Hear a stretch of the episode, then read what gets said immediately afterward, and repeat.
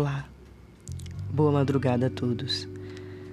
Fico feliz por vocês estarem aqui mais uma vez escutando o podcast Fala que Passa. No episódio de hoje eu quero trazer para vocês um comentário, uma opinião minha a respeito de um clássico da animação ocidental. Branca de Neve e os Sete Anões. Eu acredito que todo mundo, né, que cresceu no Ocidente já assistiu esse filme. É um filme realmente maravilhoso em todo o seu quesito, né? Seja gráfico, seja nas cores, seja na trilha sonora lindíssima e seja também nos personagens. Eu não venho me deter aqui nos contos de fadas em si, mas da lição que nós podemos tirar deles porque em certa parte os contos de fadas são ilusórios e enganosos. Claro que a vida é dura, a vida é difícil e não existe casamento perfeito, não existe felizes para sempre na realidade. Mas existe muita lição do que podemos tirar dos contos de fadas e principalmente do primeiro conto de fadas de longa-metragem ocidental. Branca de Neve e os Sete Anões tem muito a nos ensinar. Primeiro, nos ensina com a principal antagonista da história, a Rainha Má. Nós não sabemos o nome dela. Tamanha foi a sua maldade que sobrejugou o seu nome. Então ela só é Rainha Má. Ela não tem mais nome.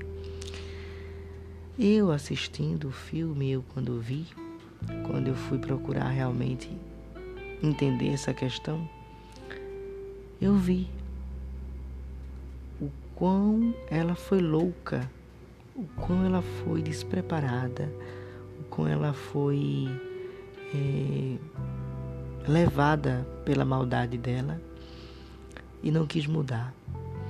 Simplesmente porque Branca de Neve era mais bonita que ela. Mas a gente parar para perceber qual era essa beleza que era maior do que a dela. Ela era a beleza interna. Branca de Neve era mais bonita que a Rainha Má, internamente, claro que externamente, mas internamente ela era muito mais bonita. Contudo, as duas eram muito bonitas, tanto a rainha quanto a afilhada, a enteada. Eram as duas mulheres bonitas, mas a rainha ficou feia. Ficou feia. O filme também demonstra que a, a rainha utilizava de artifícios mágicos, né? Perigosos, errados, né? artefatos das trevas. E isso causou a morte dela, né? sua ganância.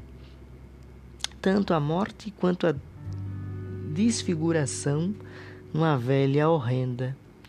É incrível como ela se transformou numa velha feia para ser a mais bela. É uma antítese da vida.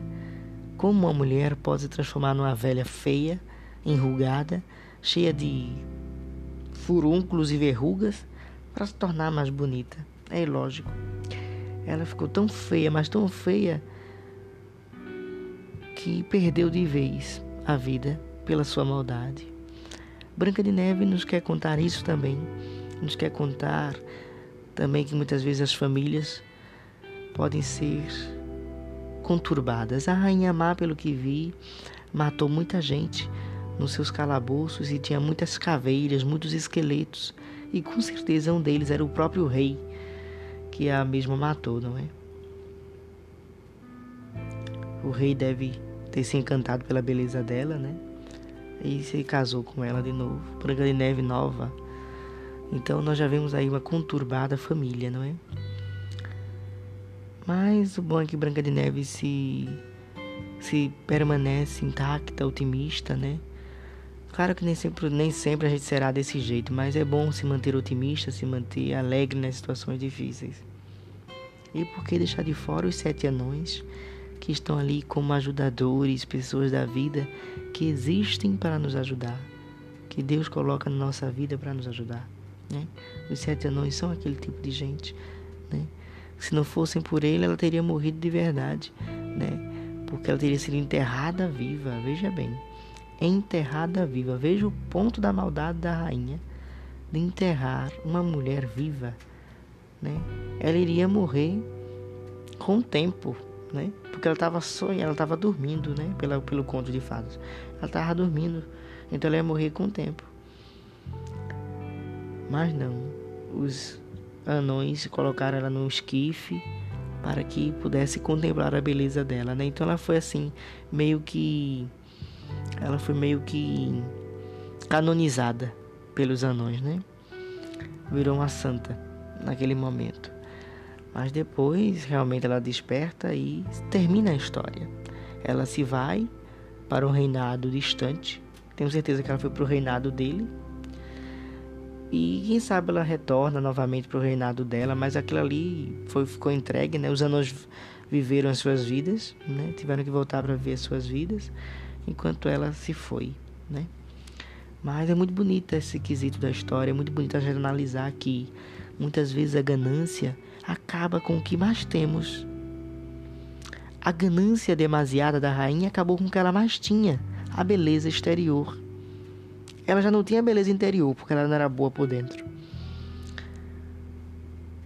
Então, ela acabou com o que tinha, que era beleza exterior, por uma ganância louca, desenfreada. Então muitas vezes a gente é tão ganancioso por tantas coisas e acabamos ficando sem nada. Sem o que já temos. Perdemos o que não temos e o que temos.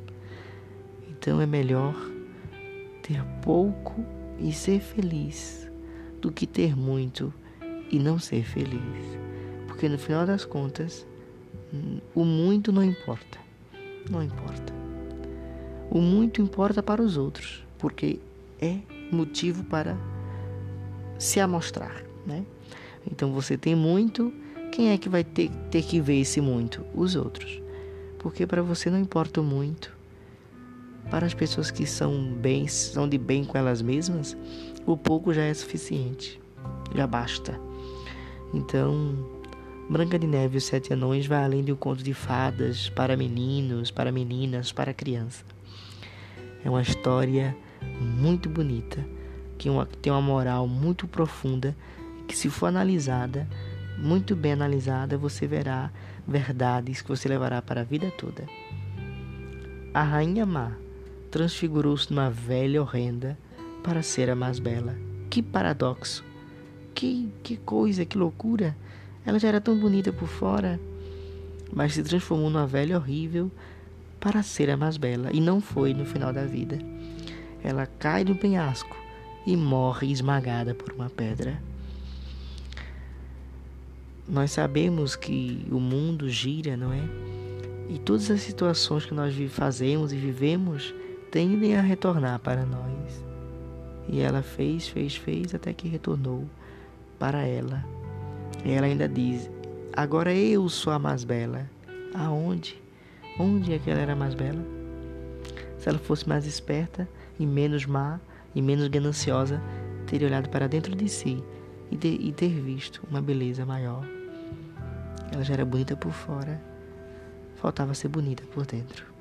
Tem gente que é tudo por fora, mas não é nada por dentro. E no final das contas, vale muito mais ser por dentro do que por fora.